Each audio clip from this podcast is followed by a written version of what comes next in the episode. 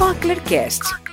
Para escutar agora e sempre. As opiniões dos entrevistados neste podcast são próprias e não representam necessariamente as opiniões da Cochlear Limited ou de suas subsidiárias.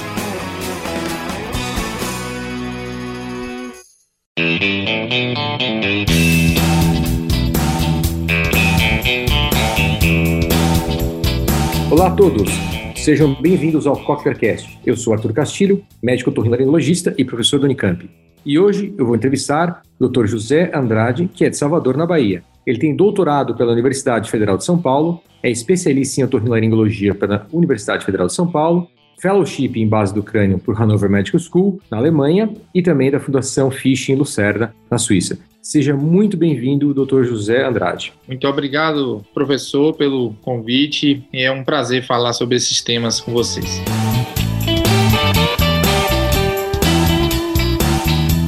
E hoje nós vamos falar de algo bem interessante, que são as otites médias crônicas e as próteses em geral. O conceito de otite média crônica, como vocês sabem, é bastante amplo, de maneira amplificada. Quais doenças se enquadram no diagnóstico de otite média crônica? Você pode dizer isso para a gente? Então, como dito, né, são conceitos amplos, né? O conceito de otite média crônica, ele vai envolver, grosseiramente falando, as supurativas e as não supurativas. Quando a Organização Mundial de Saúde vai ver esse tema especificamente em alguns relatórios, né, nas últimas décadas, nós vemos que a ênfase maior sempre é dada para os quadros supurativos, né? Para a otite média crônica supurativa com ou sem colesteatoma. Mas nós, né, no consultório de otorrinolaringologia, no consultório de otologia mesmo, nós vemos que não só os quadros supurativos apresentam maior importância do ponto de vista de impacto audiológico. Mesmo as otites serosas, secretoras, elas podem ter um impacto auditivo, né, principalmente em crianças em idade escolar, né, que tem a maior prevalência da doença e nas crianças isso pode ter um impacto que é muito bem descrito, né, e muito bem conhecido.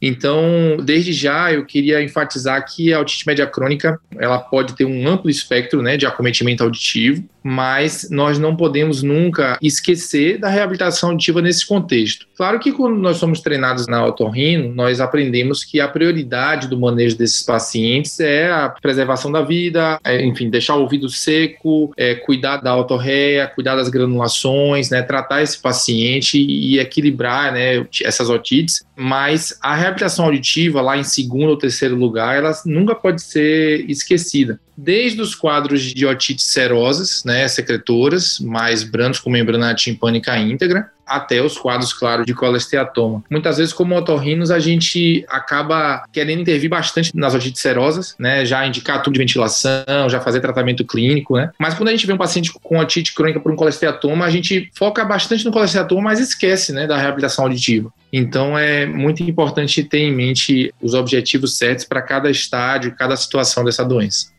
Um ponto relevante é a perda auditiva, que nós sabemos que muitas vezes as otites médias crônicas cursam, como você disse, com perda de audição. E do ponto de vista de reabilitação, quais são as ações então? Então, desde a prática é, otológica básica de consultório até as próteses é, auditivas é, convencionais, mas as soluções cirúrgicas, elas são também formas de reabilitar a audição desses pacientes, né? Desde as cirurgias de timpanoplastia, cirurgia do, do tubo de ventilação, as próprias ossiculoplastias são também uma forma de busca da reabilitação auditiva desse paciente. E os resultados, em geral, eles são bons. Claro que isso vai variar muito conforme o estado dessa fenda timpânica e dessa orelha média, porque existe uma relação, claro, direta em relação ao prognóstico auditivo e o nível inflamatório e o nível de debris e de epitélio que pode haver né, nessas orelhas médias. Então, é muito importante que a gente tenha uma correlação próxima entre a, clínica e a audiologia para a gente saber qual a expectativa que a gente pode ter, o prognóstico em relação a, a essas intervenções cirúrgicas de timpanoplastia, ossicloplastia, né, que são cirurgias que têm resultados bons, mas a avaliação é, pré-operatória é sempre essencial, né, pesando os riscos-benefícios dessas intervenções. Então, acaba sendo um conceito amplo, né? A reabilitação auditiva também na otite média crônica. Mas eu diria, então, que basicamente os aparelhos auditivos convencionais são medidas possíveis e as cirurgias do dia a dia do otologista também. Fantástico.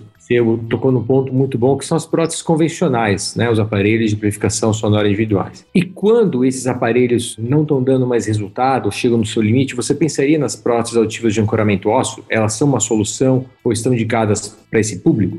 É, atualmente nós temos um, um, paradigma que as opções aumentaram muito, né? Nas últimas décadas nós ganhamos muitas possibilidades, né? E muitas opções. E é isso que eu gostaria já de enfatizar. A gente sempre tem de considerar em princípio, né, além da indicação médica e audiológica, a escolha do paciente. Com as próteses osteoancoradas, a gente tem uma vantagem que nós não temos em relação às timpanoplastias e, e que é a possibilidade do paciente testar né, essas próteses. Então, é claro, uma ossicloplastia que tem resultados muitas vezes bons, ela pode ser mais confortável e mais simples e mais, digamos assim, natural para o paciente, mas ela vai ter a desvantagem de nunca poder ser testada. Você nunca vai poder garantir para um paciente paciente que está sendo submetido a uma timpanoplastia com cicloplastia, no contexto de otite média crônica, garantir um resultado total, digamos assim. Você precisa sempre dizer ao paciente que vai existir é, riscos né, com a cirurgia, inclusive risco de piora auditiva. Já com as próteses osteoancoradas, a gente tem a possibilidade do teste pré-operatório, né, que é tão comum de se fazer com as tiaras, né, e o headband, essas possibilidades de teste, e o paciente já tem o feedback ali, já tem a experiência, o que é muito fortuito, né? E aí cabe muito a escolha do paciente. Nós, como cirurgiões, adoramos, né, as cirurgias da otite média crônica, temos as nossas experiências, os nossos sucessos, né, muitas vezes os nossos fracassos, mas isso é muito importante de ser dividido com o paciente. É com como também na escolha da reabilitação na autosclerose, por exemplo, né, que você tem a possibilidade da pedotomia, que acaba sendo a nossa indicação como cirurgião, mas as indicações de próteses auditivas convencionais, que tem também ótimos resultados. Então, na audite média crônica, isso também vai se impor. Né? A gente vai ter também, em algumas situações, essa possibilidade de escolha. Agora, tem situações em que a gente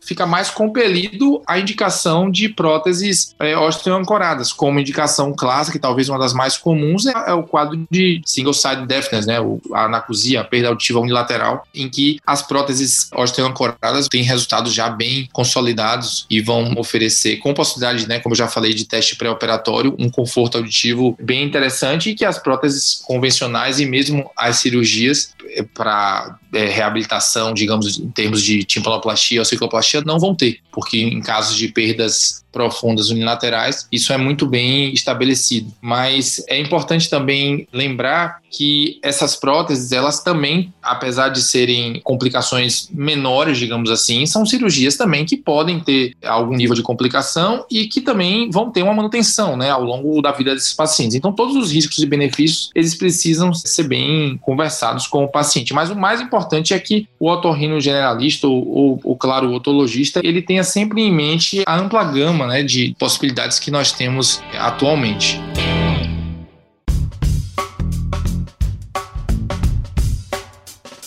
Certo. Você sabe que tem aqui alguns casos de otite média crônica, nós temos colesteatoma e nós precisamos depois da cirurgia de mastodectomia, por exemplo, para remover o colesteatoma, monitorar esses pacientes com exames de imagem, como tomografia e como ressonância. E precisamos também fazer a reabilitação desses pacientes. Então, que você vê em relação ao uso dessas próteses, principalmente as próteses de ancoramento ósseo, e conflito, potencial conflito ou não com os exames de imagem, como a ressonância? Sem dúvida, esse é um ponto importante porque o artefato gerado, apesar da maioria ter compatibilidade né, para 1,5 Tesla, o, artefato ele pode sim dificultar a visualização e a gente perder né, uma recidiva. Quando você tem a presença de cavidade aberta, essa situação é mais tranquila porque você consegue com a boa meatoplastia fazer o, o controle clínico desses pacientes. Mas em pacientes em que se opta por cirurgias como obliterações e a, a própria petrosectomia subtotal, é uma propedêutica que você vai acabar muitas vezes perdendo, né? Na minha experiência, muitas vezes eu, eu acabo acompanhando com a própria tomografia, apesar da sensibilidade ser infinitamente inferior, mas isso é um ponto que precisa ser sempre levado em consideração, né? A perda desse tipo de acompanhamento. Claro que existem também protocolos, né, de radiológicos, né, de redução de artefatos magnéticos, né, que tendo paciência e tendo um, um contato estreito com o colega radiologista, a gente consegue reduzir muito através dessas técnicas no acrônimo MARAS, né, que são técnicas de redução dos artefatos metálicos, né, a gente consegue reduzir, mas sem dúvida vai existir uma limitação em relação a essa visualização. Do ponto de vista cirúrgico, quais as principais considerações que você faz nos casos, por exemplo, de otite média crônica e os cuidados que você tem que ter né, em relação, por exemplo, à colocação do barra e do ósseo? O cuidado mais importante começa no princípio da cirurgia, né, na medição da posição é, ideal certos colesteatomas, né, podem ter ampla destruição, né, do osso temporal e muitas vezes você vai precisar de um limite de segurança, né, em relação ao local de implantação, porque você não pode ter muita distância também posterior em relação ao posicionamento da prótese ancorada, porque isso pode gerar dificuldades, né, na adaptação. Em relação ao barra, você tem uma menor necessidade de exposição óssea, né? Uma menor invasividade, digamos assim, né? Apesar de você ter o fato de, de ser mais próximo, né, da região da cavidade, enquanto que o, o óssea você pode precisar de um espaço maior, né, para você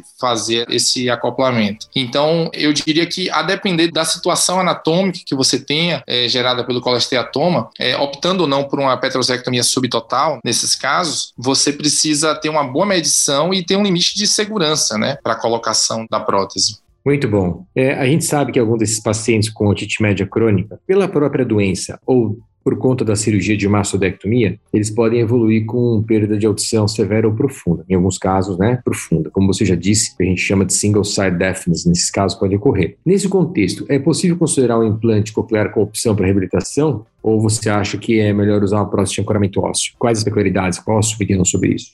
Na minha experiência, nos casos de, de, perda unilateral, eu sou mais favorável às próteses osteoancoradas. Eu ainda não tive grande experiência em otite média crônica com implante coclear para perda unilateral. Já tenho até para casos é, de SSD com implante, né, em pacientes com zumbido incapacitante, mas em, não em pacientes com otite média crônica. Eu acredito que ainda seja a maior tendência, né, na situação de, de otite crônica, você fazer reabilitação através das próteses osteoancoradas. Já nos casos das perdas bilaterais, aí é, se impõe, para você reabilitar a audição, aí impõe sim a necessidade do implante coclear, né? Porque você vai precisar fazer aí um ambiente seguro para esse implante, né? Secar esse ouvido ao mesmo tempo em que você faz a reabilitação é, auditiva e muitas técnicas ao longo dos anos foram pensadas e foram tentadas, mas acaba que a técnica que eu mais tenho experiência e que eu acho que é a técnica também de maior segurança é a técnica da petrosectomia subtotal. Normalmente a gente faz num tempo único,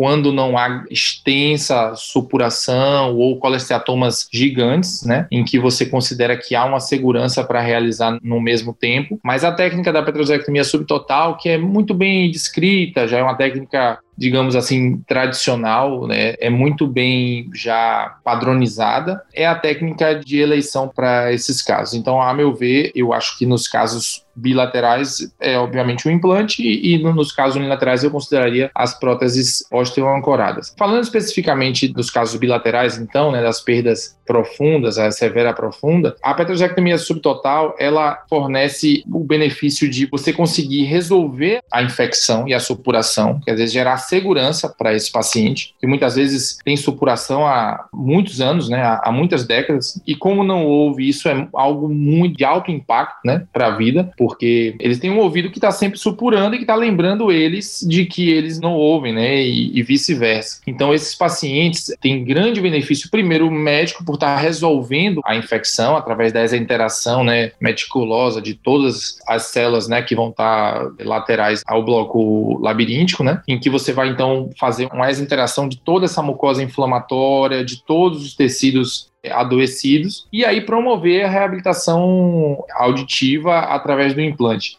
É claro, uma cirurgia mais longa, né? Mais demorada. Então, normalmente a gente calcula mais de 4 a 5 horas de cirurgia, em que você tem que, via de regra, colher um enxerto de gordura, né? Abdominal, para preencher a cavidade, principalmente em casos que ainda tem alguma necessidade de preencher essa cavidade, mas não precisam de retalhos miocutâneos complexos. Você pode preencher simplesmente com gordura. Mas é uma cirurgia que, quando realizada seguindo os preceitos lá descritos classicamente pelo professor Fish, você consegue excelentes resultados e com um baixo índice de complicações. O implante, inclusive, muitas vezes se torna a parte, entre aspas, mais simples do procedimento, porque você é, não precisa de implantotomia posterior, né? Você vai, claro, fazer cavidade aberta e o espaço de trabalho acaba sendo bem facilitado. Certo. E a última pergunta para a gente sumarizar tudo, nós sabemos que o grande desafio nesses casos, principalmente quando você tem cavidade aberta, ou seja, pós uma mastodectomia, é, em alguns casos é colocar um implante coclear, né, fazer a cirurgia do implante coclear, que pode ser bastante desafiador. Nós sabemos que implante coclear em é, cavidade aberta não é algo muito simples nem muito corriqueiro. Algum acesso e estratégia foram publicados na literatura. Você falou sobre a petrosectomia, né? Um, é um acesso não especificamente para isso, mas o que você tem para falar sobre isso? Cavidade radical e implante coclear? Como eu falei, ao longo dos anos, né, foram tentadas muitas estratégias para se resolver o problema auditivo nos pacientes com ou sem colesteatoma, mas principalmente com colesteatoma, né? Porque o, o colesteatoma representa e as infecções né, da, da fenda timpânica vão representar um risco. Né? Você está colocando ali, teoricamente, um dispositivo eletrônico, que pode carregar biofilme, carregar, enfim, bactérias e você gerar é, riscos né, infecciosos até de grande gravidade. Né? Então, foram pensadas muitas estratégias. Né? Ao longo dos anos, tentou-se algumas soluções, por exemplo, tentando cobertura dessas cavidades para fazer uma cobertura desses eletrodos e tentar segurar esses eletrodos através de substâncias próprias do paciente ou até substâncias é, sintéticas para tentar cobrir o eletrodo e separar o eletrodo da cavidade. Essas técnicas de cobertura, em sua maioria, não tiveram grande êxito porque, em sua maioria, levaram a mais infecção e, e risco aumentado de extrusão do implante. Outras possibilidades que foram aventadas foram técnicas de bypass, que você buscaria outras vias alternativas para esse implante. Então, técnicas é, retrofaciais, né, que são é, técnicas já é, descritas no contexto da otite média crônica também, mas para colesteatomas mais mediais, né, do osso temporal, e até técnicas de força média, né, técnicas para fazer um bypass, né, desse ouvido infectado. Mas a, a técnica que nós a, acreditamos que é a mais padronizada e com resultados mais duradouros acaba sendo realmente, como eu tinha dito, a, a técnica da, da petrosectomia subtotal, porque ela vai é, gerar esse ambiente seguro de separação, né, do meio externo, porque você vai estar tá fechando a tuba auditiva, você vai estar, tá, entre aspas, sacrificando sacrificando né, a tuba auditiva. Você vai fechar o conduto auditivo externo, eliminando toda a pele, tanto a pele que é própria da membrana timpânica, quanto toda a pele do conduto auditivo. Então você vai fazer uma exinteração total desse epitélio e você vai remover as células de modo amplo e meticuloso. Você precisa fazer uma total exposição e esqueletização importante das estruturas de dura da fossa média, de dura pré-sigmoídea, da, da, dura mesmo do, do que cobre o, o, seio lateral. Então, é deixar esse osso livre de granulação, livre de tecido inflamatório, livre, obviamente, de colesteatoma. E aí, gerando essa cavidade ampla e segura e limpa, você optar se vai no mesmo é, momento realizar o, o, implante coclear no mesmo momento e obliterar com a gordura é, abdominal, ou é, se você vai fechar simplesmente, acompanhar durante alguns meses ou, alguns, ou um ano, acompanhar com ressonância para ver se há alguma recidiva e daí partir para, num segundo momento, fazer o, o, implante coclear. É, na maioria dos meus casos, eu acho que eu só estagiei um caso que eu abri novamente para implantar, porque eu considerei a fenda timpânica muito infectada, mas na maioria dos casos eu consigo realizar num único tempo. E eu acho que isso é uma grande vantagem, né, para o paciente, porque esses pacientes muitas vezes têm histórias muito sofridas, né, já foram submetidos a múltiplas intervenções, né. Então, esses pacientes de cavidade aberta, muitas vezes são submetidos ao longo da vida a 5, eu já vi 10, 11 procedimentos, né, desses pacientes. Então, é, eles muitas vezes não querem nem mais operar, né, não querem nem mais cirurgia. Então, isso, se puder ser feito em um tempo cirúrgico, é melhor para todo mundo. Então, basicamente isso. Uma pena chegarmos ao fim desse episódio. Muito obrigado pela sua participação e por deixar aqui no nosso canal informações tão importantes. Eu sou Arthur Castilho e este é o Cochlearcast. Até o próximo episódio.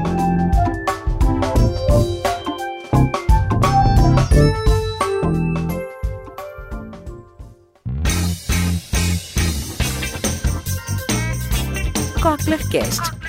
Para escutar agora e sempre. Esse material é destinado a profissionais de saúde. Se você for um consumidor, consulte seu profissional de saúde sobre os tratamentos para perda auditiva. Os resultados podem variar e o seu profissional de saúde irá aconselhá-lo sobre os fatores que podem afetar o seu resultado. Leia sempre as instruções de uso. Nem todos os produtos estão disponíveis em todos os países. Entre em contato com o representante local da Cochlear para obter informações sobre o produto.